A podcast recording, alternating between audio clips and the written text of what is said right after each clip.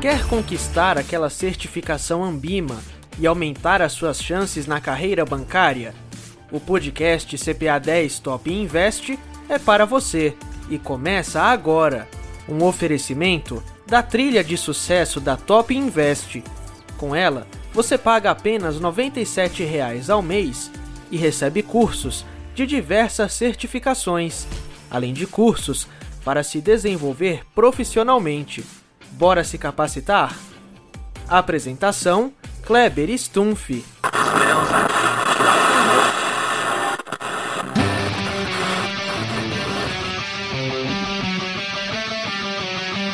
Hoje a gente vai falar, uh, vai fazer uma segunda parte da revisão sobre fundos de investimento e a gente vai para a parte 2, para CPA 10 especificamente falando, o módulo 5 sobre fundos de investimento é o módulo mais importante e cai de 10 a 15 questões na prova da CPA 10. Lembrando que a CPA 10 tem 50 questões. Então, se cair 15 questões entre o módulo 4 e o módulo 5, você tem aí 50% da tua prova, tá, filhão? Uh, continuando de onde a gente parou, então, o próximo conteúdo, seguindo a nossa ordem cronológica, é marcação a mercado. Quando a gente fala de marcação a mercado, por que, que a gente fala de marcação a mercado? Por que, que marcação a mercado é importante para a prova? Porque, obviamente, existe outro tipo de marcação. Então, a gente tem a marcação a mercado, que é a MAN, e a gente tem outra marcação que a gente chama de marcação pela curva de juros. O que, que acontece? Quando a gente compra um ativo de renda fixa, obviamente falando, existe a forma de precificação a mercado, onde a gente vai abrir a plataforma para ver qual que é a cotação, qual que é o valor do título no momento. A gente vai abrir o site lá do, do Tesouro, por exemplo, para saber o preço. Ou tem o modo antigo que é a marcação pela curva de juros. E aí a gente tem o que a gente chamava de marcação pela curva de juros. Então a marcação pela curva de juros era basicamente assim. Quando a gente fala do tesouro pré-fixado, por exemplo, né, a gente sabe que o valor lá no final vai ser de mil reais. E aqui a gente está pagando agora, por exemplo, sei lá eu, 650. Então, na marcação pela curva de juros, ele vai começar aqui no 650 até o vencimento, ele vai ir em linha reta até os mil reais. Até aí tudo bem, né? Então é uma marcação pela curva de juros. Basicamente, você vai pegar o preço que você pagou pelo título e vai todo santo dia colocando juros, juros, juros, juros, juros. Então ele vai crescer assim, ó, lindão em linha reta.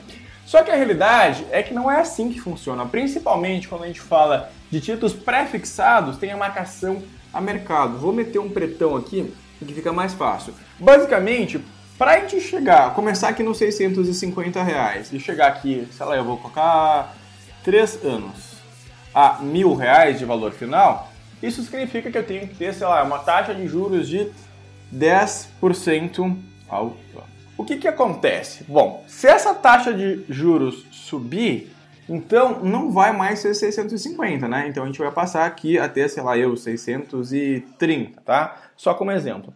O que, que acontece? Como a taxa de juros vai flutuando durante o período, o valor do título também vai flutuando. Então não é exatamente assim essa coisa linda.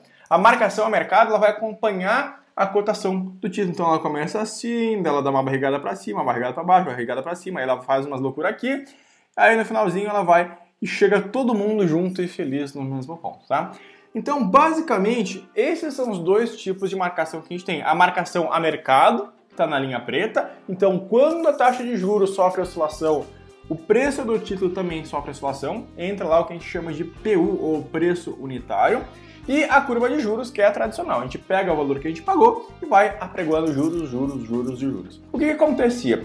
Quando antigamente a gente utilizava a marcação pela curva de juros, o que, que acontece? Bom, o ponto aqui, eles estão discrepante, né? Então o que, que acontecia? Acontecia uma coisa que a gente chamava de transferência de riqueza entre cotistas. Então surgiu a marcação ao mercado como obrigatoriedade nos fundos de investimento como o principal objetivo. Cara, anota aí, principal objetivo da marcação ao mercado é evitar a transferência de riqueza entre os cotistas. Esse é o principal objetivo da marcação a mercado. Então a gente vai utilizar a marcação a mercado, porque é exatamente o que o título está fazendo no mercado. Então a gente vai abrir o site lá do Tesouro Nacional, vai ver quanto que custa hoje para a gente comprar o título e é esse o valor que vale. Então a gente vai precificar lá no nosso fundo de investimento exatamente esse valor. Isso é marcação a mercado e o principal objetivo da marcação a mercado é justamente evitar a transferência de riqueza entre cotistas. E aí, continuando a nossa história de fundos, a gente tem os atos e fatos relevantes.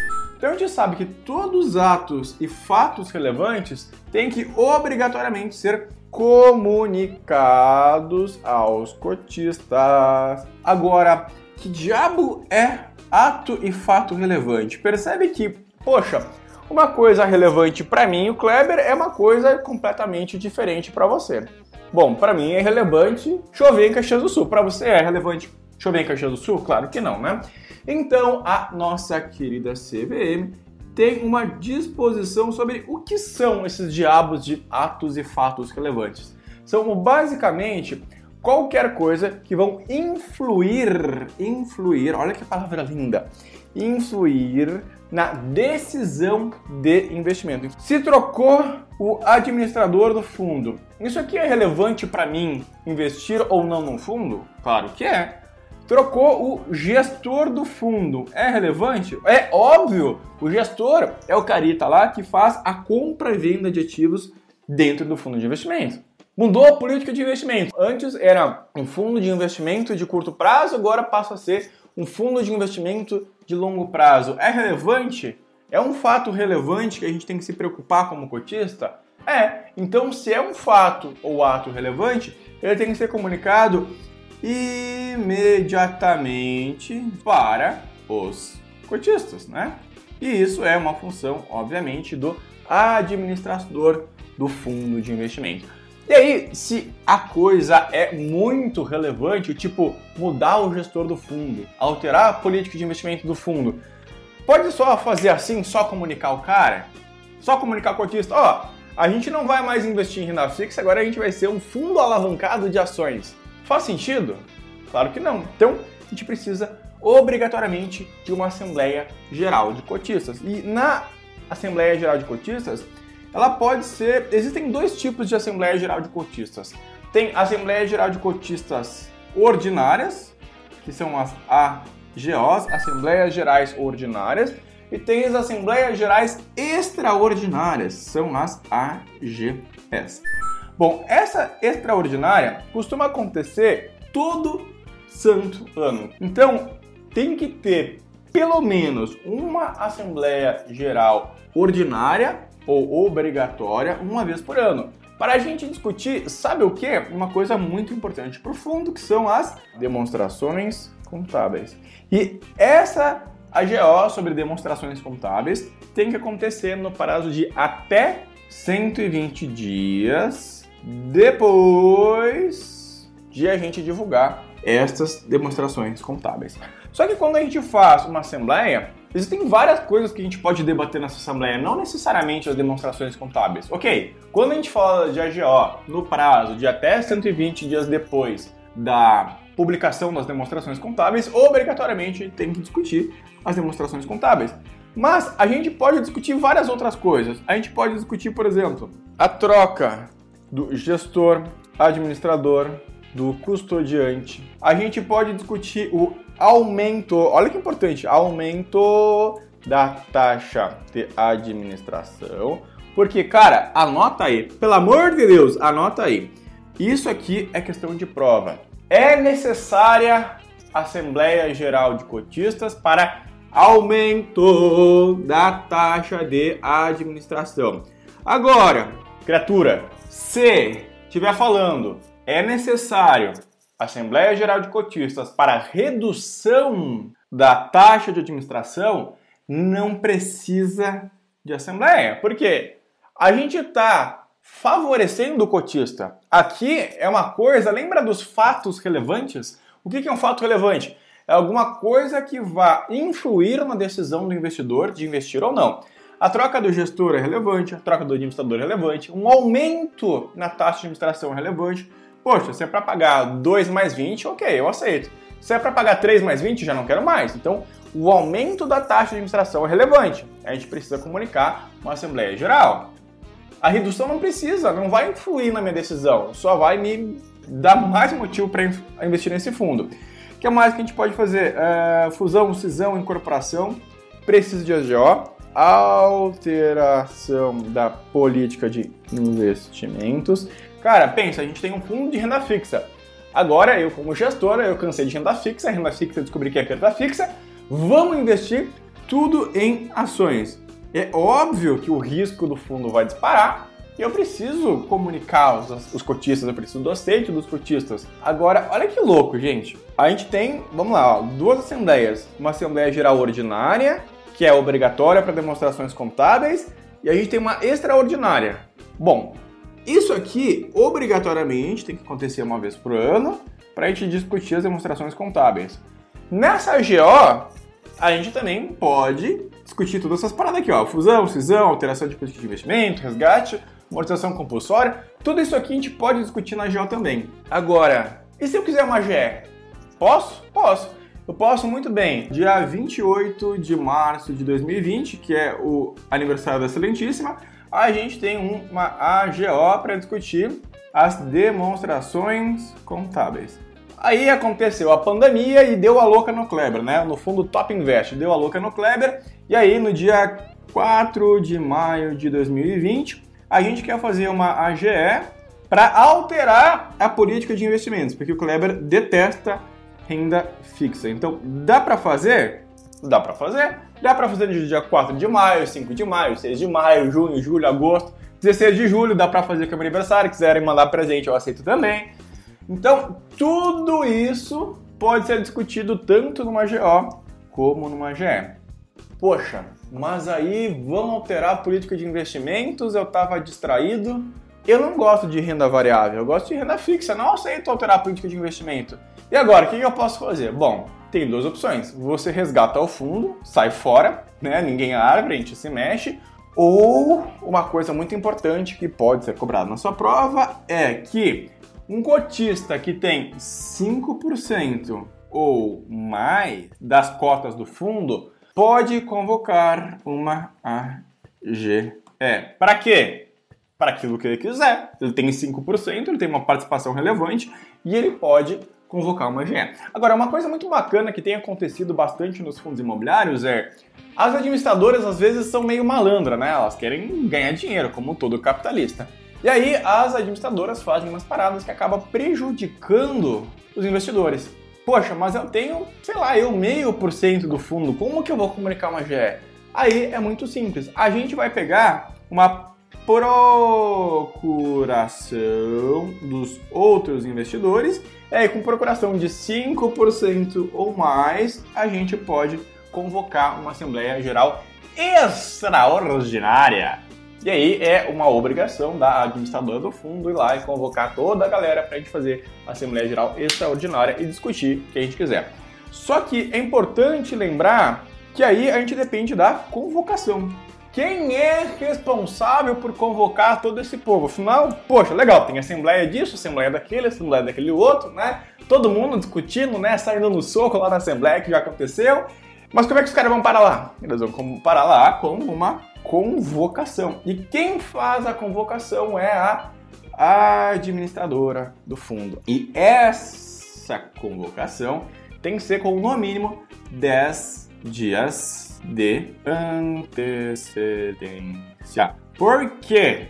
Porque, infelizmente, a grande maioria das assembleias gerais ou extraordinárias, obrigatórias ou extraordinárias, são presenciais. Então, 99,9% das assembleias de fundos de investimento, quaisquer que eles sejam, são em São Paulo, mais precisamente na Faria Lima. Então, a gente tem que comunicar com antecedência toda essa galera aqui. Tem que enviar cartinha para todo mundo. Gente, se vocês soubessem quanto papel de fundo que eu recebo, é um desperdício sem fim.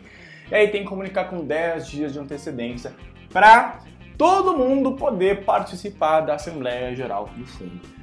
E aí, quando a gente vai fazer essa convocação com 10 dias antes, a gente precisa dizer para os caras o que, que a gente vai falar lá, né? Não é tipo, ó, oh, aparece aí, vamos tomar uma cerveja. Não, não é assim que funciona. Que é mercado financeiro, profissa, né? Terninho, bonito, italiano, Faria Lima a gente precisa deixar bem claro, tá? Bom, o próximo tema que a gente tinha aqui então é o direito dos cotistas. Bom, quais são os direitos dos cotistas? O direito dos cotistas é muito massa.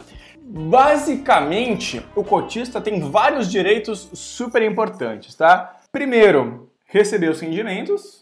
Ele também tem o direito a receber as informações do fundo. Por exemplo, quando a gente vai investir num fundo de investimento, tem quatro coisas obrigatórias. A gente tem o regulamento do fundo, a gente tem o formulário de informações essenciais, a gente tem uh, a lâmina do fundo e a gente tem também o termo de adesão. Bom, além do termo de adesão, a gente tem a lâmina, formulário de informações essenciais e o regulamento do fundo. E aí, olha só, quatro coisas obrigatórias: regulamento, formulário de informações essenciais, a lâmina e o termo de adesão. Aí, cara, adivinha qual que é o mega direito que um cotista de um fundo de investimento tem? Receber os rendimentos e ter acesso a, pasmem, o regulamento, o formulário de informações essenciais, a lâmina do fundo, e o termo de adesão. Esses são os grandes direitos que a gente tem de um cotista de fundo de investimento. Show? Importante lembrar que gestor, administrador e custodiante não podem votar nem a empresa, nem os diretores, nem os sócios, nem ninguém, tá? Quem faz parte da administração do fundo não pode votar nas assembleias dos fundos. E aí, continuando, a gente tem as funções dos fundos de investimento. A gente tem, num fundo de investimento, basicamente três funções que são completamente essenciais. E isso, gente, é muito importante. Muito importante cai bastante na prova. A gente tem o administrador do fundo, a gente tem o gestor do fundo, a gente tem também o custodiante do fundo. Né? O gestor, o que, que faz um gestor? Um gestor faz Gestão, dandan. O que, que ele vai gerir? Ele vai gerir os ativos do fundo. O gestor do fundo vai gerenciar os ativos do fundo. Então, o gestor é responsável por nada mais, nada menos do que comprar e vender o que? Os ativos do fundo. Então, todas as decisões de compra e venda do fundo de investimento são tomadas pelo gestor. O gestor é maluco que nem o Kleber. Ele pode comprar o que der literalmente na telha dele? É óbvio que não, né? Por isso que eu não sou gestor de fundo, porque eu vou ter que seguir a porcaria da política de investimento e eu sou um cara vida louca e cada dia eu quero fazer uma coisa, né? Não, não é tudo isso, né? Mas eu tenho que seguir o que a gente chama de política de investimento, que está disposto lá no regulamento do fundo. Então não posso, como gestor, comprar aquilo que me der na telha, tenho que seguir o que diz a política de investimentos do fundo. Então, ok, o gestor faz a compra e venda de ativos. O custodiante, o que, que ele faz? Ele custodeia, né? Gostou do meu verbo. O custodiante custodeia os ativos do fundo. Então vai lá, o gestor, bem faceiro, seguindo a política de investimentos do fundo e compra um monte de títulos públicos federais, né? um monte de perda fixa. E aí a gente vai ter o custodiante, que é o lugar onde estão basicamente guardados estes ativos financeiros, ok? Bom, sobrou o administrador. Gente, o que, que faz o administrador? Deveriam resolver toda essa parte de funções de um fundo de investimento para vocês ó, num tapa. É muito simples. O administrador é responsável por toda a parte burocrática do fundo. Então, quando a gente fala de Assembleia Geral obrigatória, para vocês lembrarem lá, Assembleia Geral extraordinária, pensa que a Assembleia é igual o Kleber, é um cara extraordinário. Quando a gente fala de regulamento, prospecto, lâmina, quando a gente fala de, sei lá, eu mandar cartinha do imposto de renda para os caras, mandar qualquer papelama, de quem que é responsabilidade? É do administrador. Lembra que o administrador é responsável por toda, absolutamente toda a parte burocrática. Aí é questão de prova, é questão de prova, é responsabilidade por fazer a marcação a mercado do fundo de investimento. Presta atenção, a responsabilidade. Quem que é o responsável da parte burocrática? É o administrador do fundo.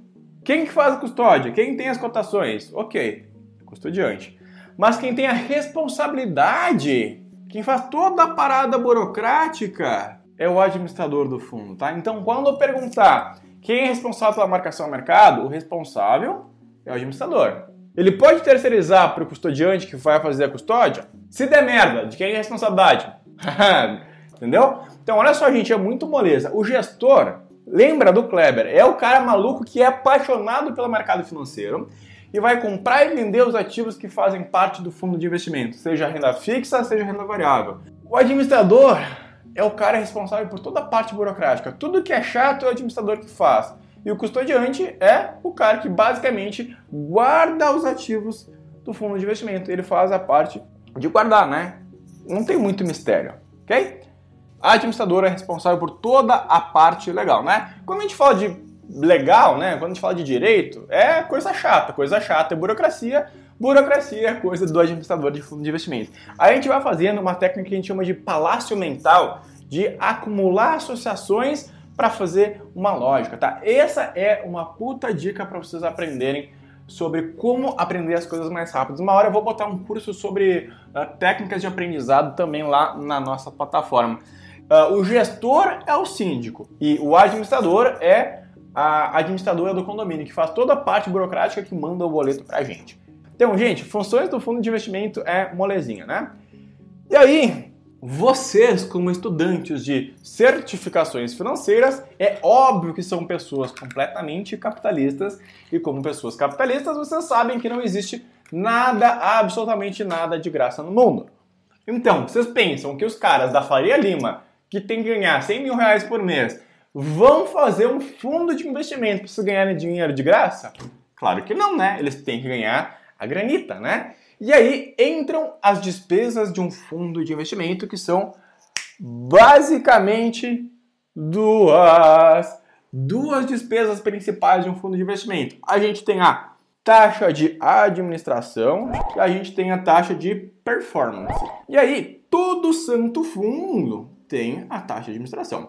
A taxa de administração é o que paga os custos de um fundo de investimento. Essa taxa de administração varia, né? Varia de 0,5% ao ano, né? Tem até menores, a incríveis 5% ao ano, ok? A taxa de administração de um fundo é sempre expressa ao ano. E aqui tem uma coisa muito importante. Se é cobrada ao ano, então, Kleber, no dia 31 de dezembro a gente cobra a taxa do fundo de investimento? Não.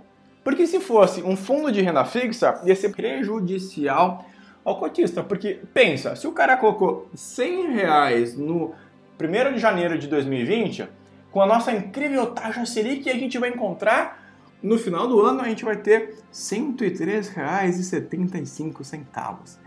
Então percebe que se eu cobrar lá no último dia do ano, a gente vai cobrar sobre o maior valor. Então não é justo. O que, que acontece? Ela é expressa ao ano e ela é cobrada proporcionalmente ao dia.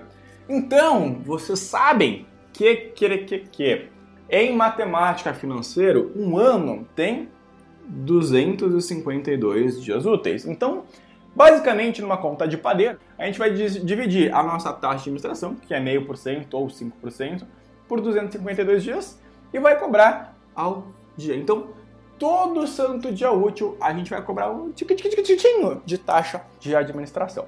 E a gente tem a taxa de performance. A taxa de performance é quando, lembra que a gente falou de benchmark? Lembra que a gente falou de fundo ativo e fundo passivo? Então, quando o fundo supera o benchmark, ou seja, tem uma rentabilidade acima da média do mercado, esse aqui é um fundo da Top Invest, obviamente, que supera o mercado. Ele pode cobrar uma taxa de performance. Pensa, o que é performance? A gente começa, eu sou muito fã de carro, né? Então quando a gente fala de, de carro com performance, ou seja, é um carro que anda pra caralho, né? É um carro que anda muito mais do que a média. Então, o que é um fundo com performance? É um fundo que supera o benchmark. Quem que pode cobrar a taxa de performance? Um fundo que supera o benchmark. E aí tem uma parada que a gente chama de linha d'água. Então, quando supera o benchmark, quando supera a linha d'água, eu posso cobrar a taxa de performance no fundo. Ou seja, eu estou melhor do que o mercado. Então, eu cobro a taxa de administração, que faz parte da, da parte burocrática do fundo para manter toda aquela papelada lá. E se eu te entregar um puta retorno, você me dá um pouquinho, né? Poxa, olha quanta grana eu tô ganhando para você. Também merece um pouquinho, né? E aí que a gente brinca lá na Faria Lima, né, a gente tem a taxa de administração, a gente tem a taxa de performance. Então, um bom fundo de investimento que tem uma taxa justa para os gestores ganharem muita grana, uma coisa muito justa, né? Que é viável para o cotista e é viável para o gestor, é viável para a administradora. O que a gente brinca aqui, um gestor de um fundo ganha 2 mais 20. Por quê? 2 é uma taxa de administração justa para um fundo que tem uma gestão ativa. Não lembra que é ativa? Volta na última revisão. E 20% é o limite da taxa de performance. Aí, Kleber, eu posso cobrar a taxa de performance em um fundo de renda fixa simples, que a gente vai ver daqui a pouco? Não. Eu posso cobrar a taxa de performance no fundo multimercado? Posso cobrar a taxa de performance no fundo de ações? Então, tem que ter o bom senso, né? Para cobrar a taxa de performance, para premiar o gestor pelo bom desempenho dele, ele tem que ofertar um bom desempenho para o cotista, ele tem que ganhar mais grana do que uh, a média do mercado. Tá? Então, essas são as duas principais despesas que o cotista paga em um fundo de investimento. Agora, tem outras duas que não são tão comuns assim, que são a taxa de entrada e a taxa de saída. Pensa no seguinte: a gente está em 2022. A Top Invest liberou o nosso fundo de investimento multimercado Prev para os alunos da Top Invest. E esse fundo, cara, tá destruindo, né? Vamos supor que nos últimos 12 meses a gente performou 37,47% em 12 meses. Nossa, tem fila de aluno querendo entrar no nosso fundo. Só que aí o nosso fundo já está lá com quase um bilhão de reais. Poxa, é grana demais. Muita grana também dá trabalho para administrar. Então o negócio é o seguinte: quer entrar no fundo? Beleza, você é bem-vindo. Mas, como eu sou um ótimo gestor, tá todo mundo disputando para colocar a grana para mim administrar, aí eu quero mais grana para mim também, né? É justo, é justo, é justo, né? Hum, show me the money, show me the money. Então eu vou cobrar uma taxa de entrada de 2,5%. Então, para você entrar no fundo, eu vou te cobrar uma taxa, né? Você botou 100 mil reais, 2,5% é da administradora, porque é a nossa taxa de entrada. E aí, quando você for sair, eu vou cobrar também uma taxa de saída de 2,5%. Então, para entrar no fundo, para você brincar com a gente, tem que morrer 5% aqui, ó. Show me the money. Então, isso aqui não é tão comum em fundos de investimento normal, mas é muito comum ainda no negócio que a gente chama de FIE, os fundos de investimento especialmente constituídos. Né, esses FIIs são os fundos especialmente constituídos. Ó. Por que especialmente constituído? Porque eles servem especificamente para PREV, né? Os nossos amigos PGBL e VGBL. Então, lembra que a gente tem taxa de, taxa de carregamento né, nos fundos? É uma coisa muito parecida com o que a gente tem aqui de taxa de entrada, tá? Então, essas são as principais despesas. Na verdade, essas são todas as despesas possíveis dentro de um fundo de investimento. Show? Depois disso, a gente tem classificação CVM. Falando da CVM, quem que classifica na CVM? Tem uma instrução normativa, que é a 555. A instrução normativa CVM 555 dispõe sobre todas as classificações dos fundos de investimento. Gente, são quatro, quatro classificações de fundos de investimento. A gente tem, primeiro, perda fixa. Depois, a gente tem fundo cambial. A gente tem fundo de ações, e a gente tem fundo multimercado. Okay? Importante, são quatro classificações CVM para fundos de investimento. Aí, existe uma parada que eu acho que a CVM faz só para complicar a vida de vocês, que se chama sufixo. Existem dois sufixos para fundos de investimento, que são o crédito privado e longo prazo.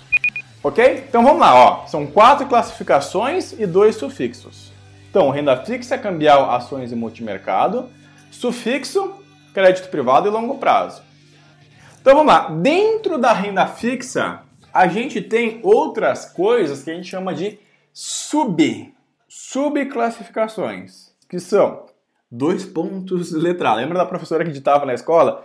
A gente tem de curto prazo, Importante, esse cara aqui dá dor de cabeça no imposto de renda, tá?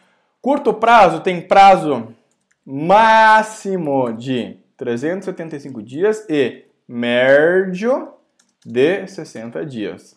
Outro tipo, simples. Esse fundo de renda fixa simples vale anotar aí, tá? O fundo de renda fixa simples não precisa de API.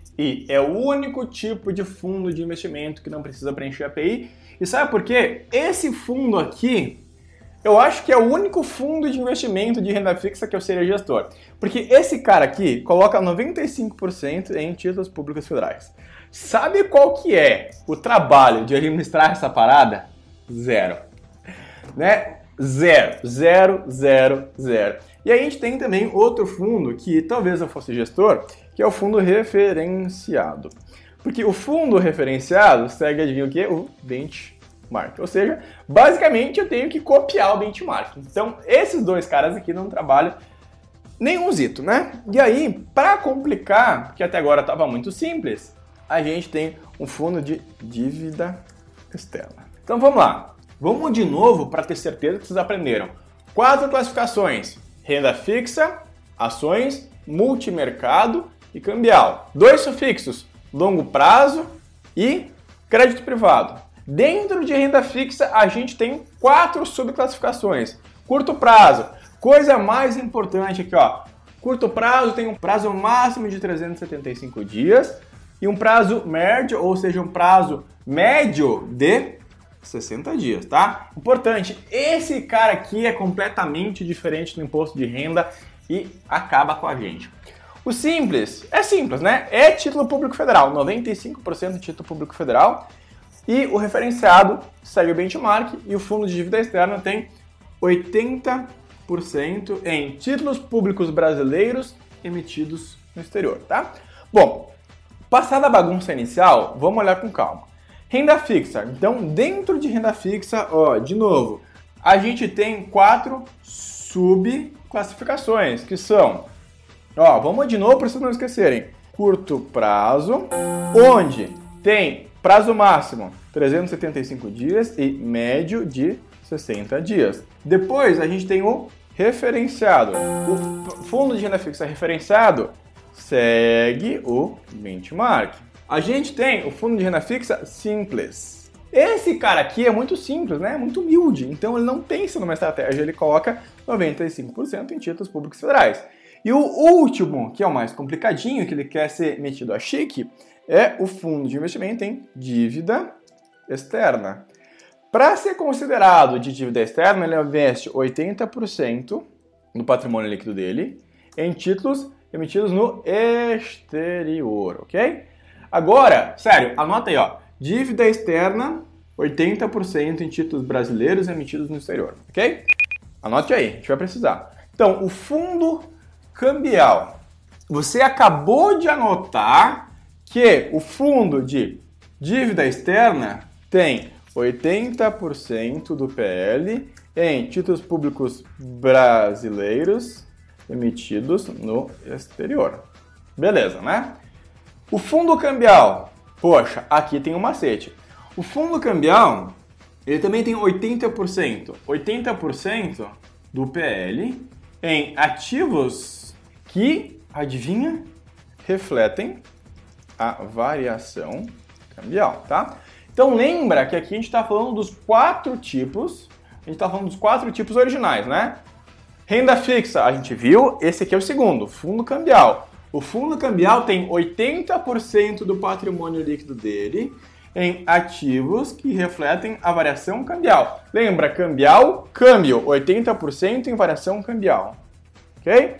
Então, renda fixa 4, fundo cambial é o nosso segundo, 80% em variação cambial, que nos lembra o do dívida externa, que é um subclassificação de renda fixa.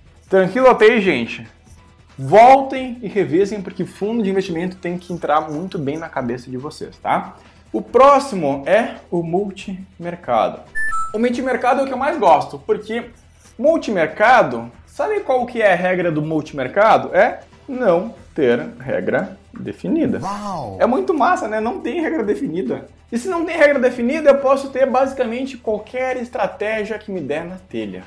Olha só, eu posso ter fundo de investimento multimercado com estratégia de trading, né? Trading. Pode ser um fundo multimercado completamente especulativo. Pode? Pode.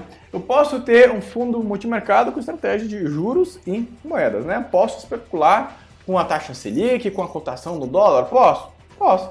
Eu posso ter um fundo multimercado com uma estratégia de macroeconômica, né? Eu vou estudar todos os cenários globais econômicos para poder avaliar como que é o mercado. Pode ser tipo 100% em ações? Claro, esse é o fundo do Kleber. A gente pode ter um fundo que investe 100% em ações. Um fundo que investe 100% em ações pode ser um fundo multimercado? Pode. Mas esse cara que tem 100% em ações pode ser um multimercado ou ele pode ser um fundo de ações. Então, olha só, o multimercado não tem uma estratégia pré-definida. Todas essas paradas que eu falei para vocês, trading, uh, trading, macro, juros e moedas, long e short, são estratégias que os gestores adotam. Não são classificações, tá? Agora, o fundo de ações, sim, é uma classificação CVM 555. E para ser classificado como fundo de ações, a regra é que ele tenha no mínimo, no mínimo, 67% em ações, tá? Só que ações pode ser BDR, pode ser ações, pode ser recibos diversos de ações, tá? Pode ser várias coisas. Multimercados são com várias carteiras? Na verdade, um fundo multimercado tem a carteira que der na telha do gestor, tá? Pode ter a carteira que der na telha do gestor, seguindo, obviamente, a política de investimento do fundo, tá? O que, que, acontece? Por que, que caiu tanto a bolsa, tá? A gente tem um monte de fundo de ações. Esses fundos de ações, na política de investimento, eles têm um risco máximo, né? Ele vai ter o beta, vai ter o VAR, vai ter o backtesting, vai ter o stress testing, que a gente vai ver depois, e se desenquadra da política de risco do fundo, eles têm que vender tudo fora para voltar à política de risco, tá? Então, o gestor pode fazer o que ele quiser. O gestor vai definir qual que é a política de investimentos. Só que uma vez que o fundo está constituído, a gente tem que obrigatoriamente seguir essa política de investimento. Ficou mais claro? E aí o fundo de ações tem que ter no mínimo 67% da sua carteira em ações, obviamente. E aí sobra o fundo de investimento em crédito privado. Bom, lembra que a gente falou que tinham quatro fundos CVM, né? Ó, renda fixa, multimercado, ações e cambial. Porra, se o crédito privado não está nos quatro tipos de fundos, o que, que ele pode ser? Ele pode ser um sufficient. E, gente, essa aqui é uma das questões que a galera mais erra sobre fundos de investimento. Por quê? Até agora, a gente viu que a gente tinha o fundo cambial e a gente viu também que a gente tinha o fundo de dívida externa. Para ser considerado um fundo cambial ou um fundo de dívida externa, qual que era a condição sine qua non desses caras? Era ter 80% do patrimônio líquido em ativos que referenciem a variação cambial ou ativos relacionados à dívida externa. Legal, né? Agora, um fundo de crédito privado, que diabos é um fundo de crédito privado? É um fundo que tem concentração, obviamente, em crédito privado. E aí tem a pergunta: para ser considerado um fundo de investimento em crédito privado, qual o percentual o fundo tem que ter em crédito privado. Aí a Ambima também é bem marotinha, né? Resposta letra A, 80%. Resposta letra B, 40%. Resposta letra C, 100% e resposta letra D, 50%. E aí, o povo, né, que não estuda com a Top Invest e que decora as paradas, vai dizer, não, se o cambial é 80%, a dívida externa é 80%, eu não li a apostila, não vi o Kleber falando, ah, então só pode ser 80% também, né? Porque o material que eu estudei não tinha um sufixo. E aí que vem a grande cagada, tá? Porque para ser considerado um fundo de crédito privado, ele tem que ter 50% da carteira alocado em crédito privado. Então vamos pensar, ó. a gente tem um fundo que investe 30% em títulos públicos federais, aí tem 40% em uh, CRIs uh, e tem 30% em CDBs. Título público federal é crédito privado? Bem, não, né?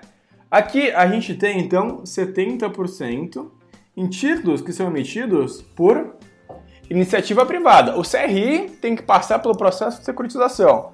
O CDB é emitido por instituição financeira. Então, se a instituição financeira não é público. O que é privado? Privado que não é público. Então, se ele tem 70%, ele é um fundo de investimento em crédito privado. Ok? Pode ser um fundo multimercado crédito privado? Pode. Pode ser um fundo renda fixa de crédito privado? Debênture CRI, LCI, LCA, CRA, DPGE, qualquer coisa que não seja título público federal é crédito privado. E aí vai entrar aqui, tá? Gente, um beijão, um abraço virtual, tchau e vejo vocês na hora do aluno. O podcast CPA 10 Top Invest fica por aqui, mas vale lembrar que este episódio foi um oferecimento da trilha de sucesso da Top Invest.